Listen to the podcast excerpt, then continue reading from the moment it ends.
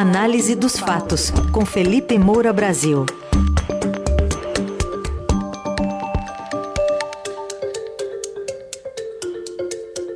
Hoje, entre os nossos assuntos, a postura ontem do presidente Bolsonaro, que no terceiro dia de protestos pediu o desbloqueio das rodovias, e vamos falar também sobre ah, o que diz o, mini, o futuro senador, atual vice-presidente da República, ah, o general Hamilton Mourão, sobre o resultado das eleições. Oi, Felipe, bom dia. Salve, salve, Raizen, Carol Dourada, filhos ouvintes, sempre um prazer falar com você. Bom dia, Felipe. Vamos falar então dessa manifestação do presidente da República ontem à noite, pedindo que seus apoiadores desobstruam explicitamente as rodovias, né? Mas mantendo o apoio às manifestações golpistas contra o resultado das eleições no último domingo. Vamos ouvir um trechinho.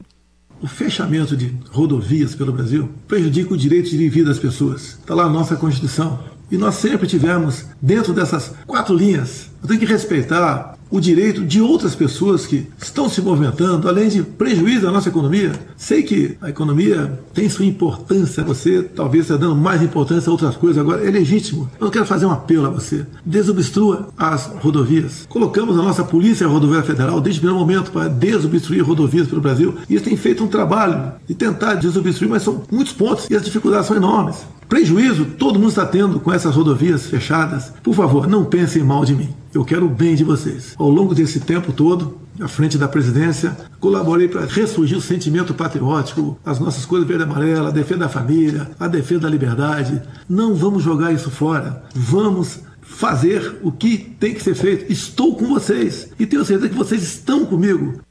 Manifestação que veio depois de quase todas as capitais registrarem protestos nas portas de quartéis pedindo um golpe militar.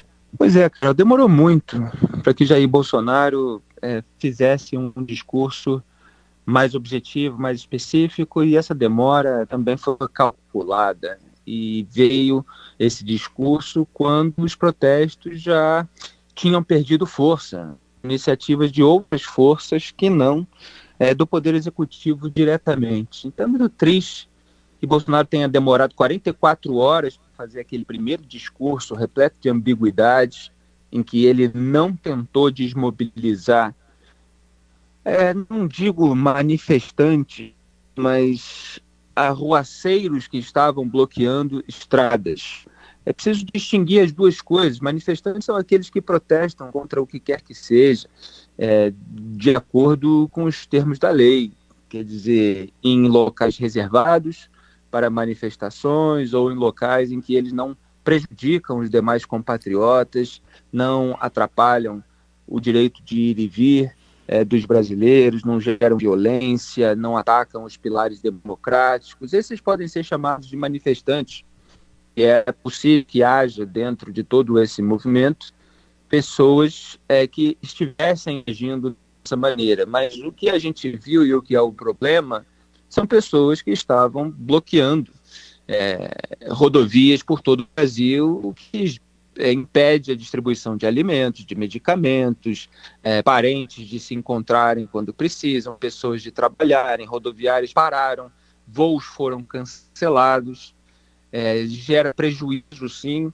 É, até, até ontem, mais de 30 linhas de produção que estavam paradas ou com risco de paralisação. A, a BIA, né, a Associação Brasileira da Indústria de Alimentos, soltou uma nota dizendo que se os bloqueios fossem mantidos a partir dessa quinta-feira, há risco de descarte de no mínimo 500 mil litros de leite por dia pelos principais fornecedores de apenas uma indústria associada. E aí isso representaria prejuízos milionários para a economia, impactos na inflação e um desserviço aos esforços empreendidos pela sociedade no combate à insegurança alimentar. É, fecho aspas aqui, essa, esse foi um trecho da nota, né? É, e insegurança alimentar foi um tema bastante explorado pela campanha do PT é, contra Jair Bolsonaro porque houve estudo mostrando 33 milhões de brasileiros em insegurança alimentar. Assim, tudo isso, obviamente, pega muito mal para o presidente e há setores, como o próprio agronegócio, que era é, apoiador de Jair Bolsonaro, que já começavam a ficar prejudicados pelos bloqueios de bolsonaristas.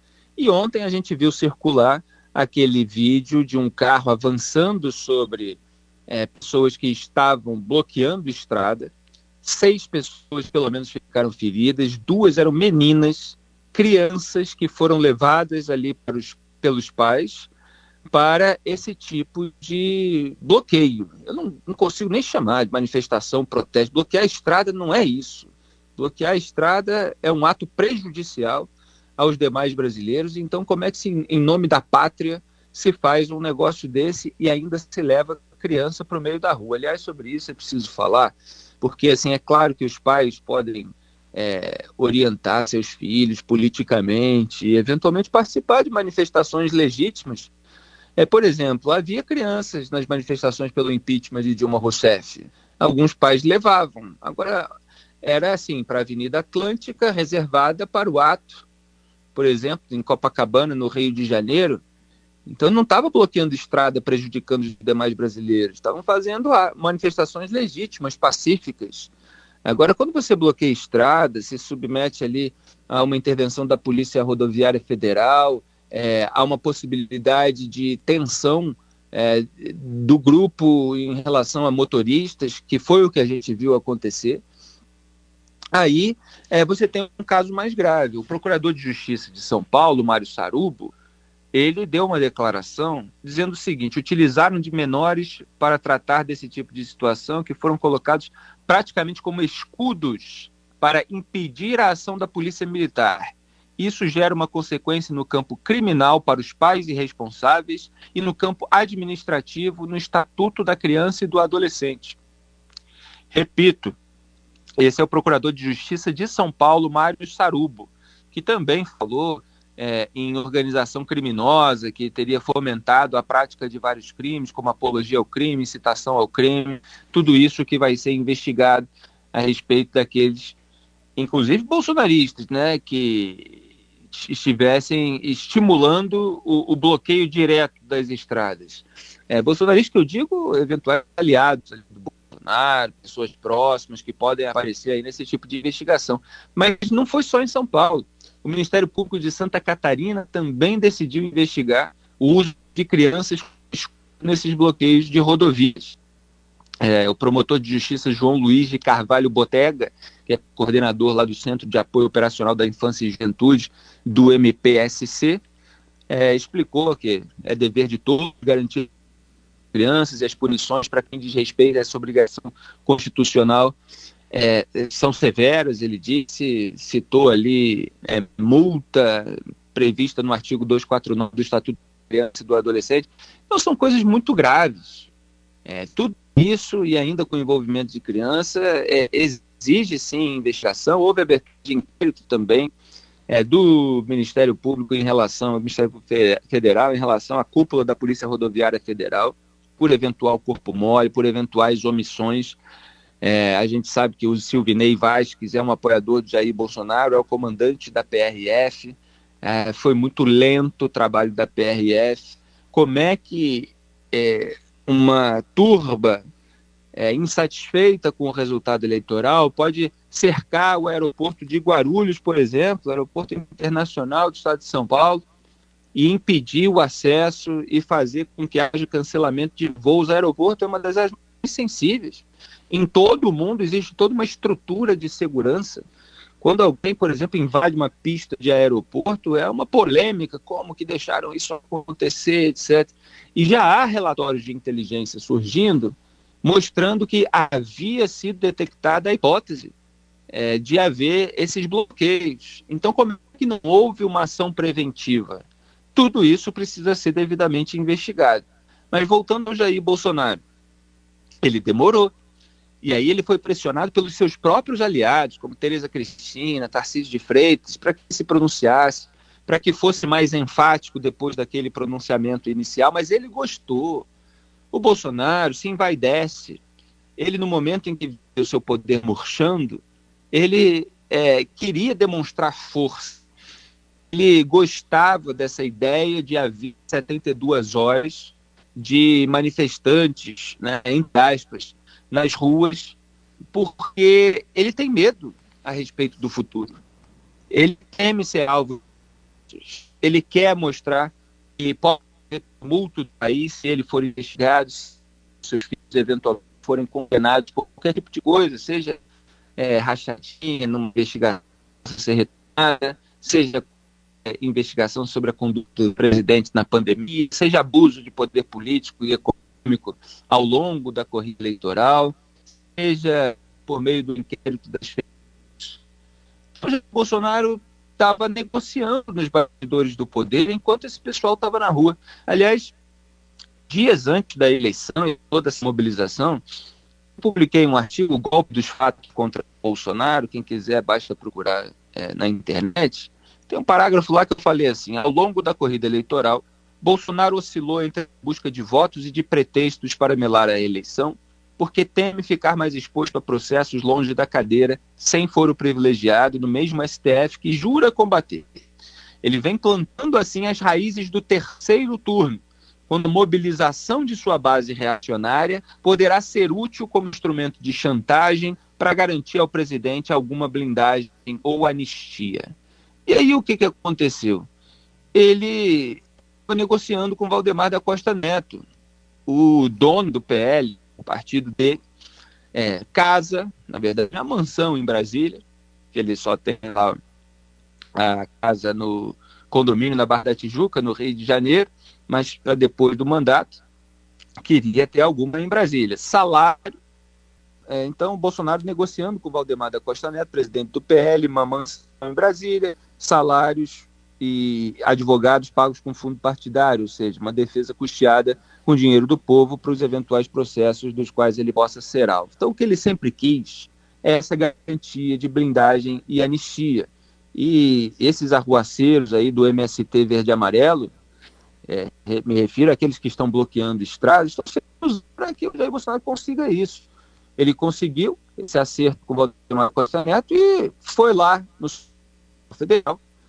Não tem nada que o presidente da República se reunir a portas fechadas com ministros do STF, só reforça a suspeita de acordão. Aposto que foi lá falar do futuro essas coisas não são ditas expressamente, mas há senhas, há indicações. Então, Luiz Edson Fachin saiu dizendo que não, o Bolsonaro disse que acabou e tal, mas a gente não sabe exatamente quais foram as palavras usadas, mas entendo quais são as intenções é, do, do, presidente. E aí fica esse pessoal aí sendo feito de trouxa, achando que vai combater o comunismo, impedir o novo governo de tomar posse. Na verdade, só está para o Bolsonaro é, conseguir algum tipo é, de demonstração para eventualmente liderar uma oposição sem ser é, mudado aí pelas autoridades judiciais. Bom, Felipe, outro assunto está dando que falar, pelo menos no Twitter, foi uma manifestação do vice-presidente da República e senador eleito general Hamilton Mourão. Ele, ele diz que entende o sentimento de frustração das pessoas, mas diz que o problema surgiu quando, palavras dele, aceitamos passivamente a escandalosa manobra jurídica que, sob um argumento pífio e decorridos cinco anos, anulou os processos e consequentes condenações do. Ah, ele marcou o ex-presidente Lula, arroba Lula oficial. Eu estou lendo as respostas aqui, tá bem polêmica a discussão. Tem gente criticando o, o, o, o, o vice-presidente dos dois lados, viu? Dos dois lados. Acontece que tem um fundo de verdade do general Hamilton Mourão, independentemente do que se acha sobre o processo, sobre anulações, sobre condenações. Eu já escrevi muito a respeito disso. Quem quiser maiores detalhes, procure o meu artigo Lava Jato versus Vaza Jato, versus é aquele xizinho. Aí tem todos os detalhes, a cronologia do caso do Lula. Agora, em relação à coerência é, desses que estão reclamando da derrota do Jair Bolsonaro porque o Lula foi solto, Aí tem verdade nessa declaração do Hamilton Mourão. E eu recomendo muito, eu publiquei no Instagram, que as pessoas vejam um vídeo de 15 minutos que está lá, que mostra como Bolsonaro ajudou ministros do STF e Lula para blindar Flávio. Flávio Bolsonaro, o primogênito, o filho mais velho dele. Então eles aceitaram, como o Mourão diz, sem pressão, porque eles queriam blindar o Flávio Bolsonaro. Então se desmobilizaram em relação a qualquer pressão contra a reversão da prisão em segunda instância. E depois é, em relação às anulações dos processos do Lula. O próprio Jair Bolsonaro disse: se o Cássio Nunes Marques tiver que absolver o Lula, que vote. O Eduardo Bolsonaro achava melhor o Lula solto. Tem o vídeo dele dizendo: é melhor o Lula solto, porque aí a gente une os antipetistas e tal, supera as diferenças. E olha aí o resultado: o Lula venceu a eleição. Houve é, uma união em torno de Jair Bolsonaro, é, em razão desse sentimento antipetista, inclusive por pessoas que têm uma série de ressalvas ao presidente, mas foi insuficiente por culpa deles, pela conduta da pandemia, é, pela tentativa de assassinato de reputação de qualquer pessoa que fizesse ressalvas ao governo e à família. E eles foram perdendo esse eleitorado que o Lula foi conquistando com a frente ampla, trazendo gente do centro, enquanto o bolsonarismo se fechava em si próprio. Já comentei isso aqui. Então vamos, vamos só recapitular rapidamente. Quando o Dias Toffoli, então presidente do STF, abriu o inquérito das fake news, o que, que fez o Jair Bolsonaro e os seus filhos? Sabotaram a CPI da Lava Toga. Queria investigar o Toffoli por algumas outras questões que tinham aparecido naquela época e pela abertura do inquérito das fake news. Aí foi um silêncio total. Ninguém foi para a rua se manifestar. Depois começou o mimimi quando esse inquérito atingiu os militantes bolsonaristas. Mas quando foi aberto e havia uma iniciativa que conseguiu, inclusive, o mínimo de assinaturas necessárias no Senado Federal, Flávio Bolsonaro e Jair ficaram ligando para os senadores para cobrar com palavrões, inclusive, como mostrou o relato do Major Olímpio em diversas entrevistas para mim, que estão lá nesse vídeo, é, falando para retirar a assinatura do requerimento de instalação. Não houve protesto na rua.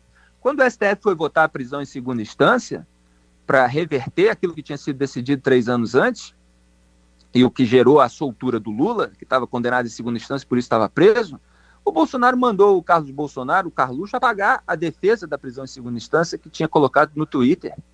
Bolsonaro não queria mais prisão em segunda instância, tinha medo de que o Flávio fosse preso, porque o Flávio estava denunciado pelo Ministério Público do Rio de Janeiro por desvio de mais de 6 milhões de reais. Houve manifestação, protesto na rua? Nada. Quando o STF foi aliviar o Lula, e estava tudo assim é, delineado para que isso acontecesse, Bolsonaro deu essa declaração avalizando o voto pro Lula do Cássio Nunes Marques, que ele colocou lá e que tinha sido já nomeado duas vezes pelo próprio Lula. Houve manifestação na rua, protesto? Nada. Aí agora que o Bolsonaro perde, ah, agora é um absurdo, agora tem que fechar a estrada e tal. Então, é, é muito conveniente. O Mourão está certo quando ele diz que eles aceitaram passivamente as manobras jurídicas que resultaram em anulação de três condenações do Lula. E aí a prescrição do caso, pelo término de decurso do prazo legal para o Estado punir o réu, e a extinção do processo é, há uma linha aí realmente que, que pode ser traçada. É, o, o, a família Bolsonaro fez muita propaganda, ela é, anuviou aí a percepção das massas, mas quem estava acompanhando tudo em minúcias e combatendo aquilo que é, eu chamei de frente ampla pela impunidade, sabe muito bem dessa cronologia.